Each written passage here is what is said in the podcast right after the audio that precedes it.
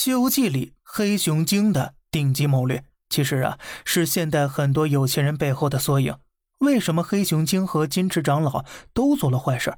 黑熊精能提前修成正果，而金池长老却被活活烧死呢？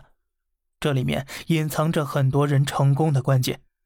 黑熊精和观音禅院当中的金池长老是一种合作关系，都在为佛教做事。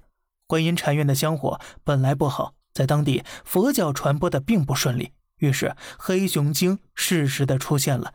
他不断的惹事扰民，这时候就会有人引导当地民众去观音禅院拜佛求助，然后金池长老再表演一番，黑熊精果然不闹事了。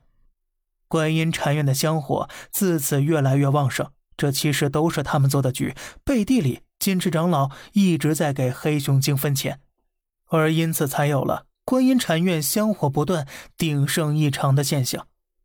黑熊精在观音眼里是给观音禅院带来香火的功臣，以后的普及佛法还需他传授经验，所以不会让他死的。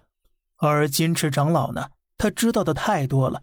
既然这个观音禅院的香火已然如此鼎盛，有没有他其实都是一样的，已然是弃子了。现实当中呢，大部分人其实都是金池长老，而黑熊精你却是看不到的。因为真正的高手往往都是深藏不露的，世界不是非黑即白，任何事情都有它的两面性存在的。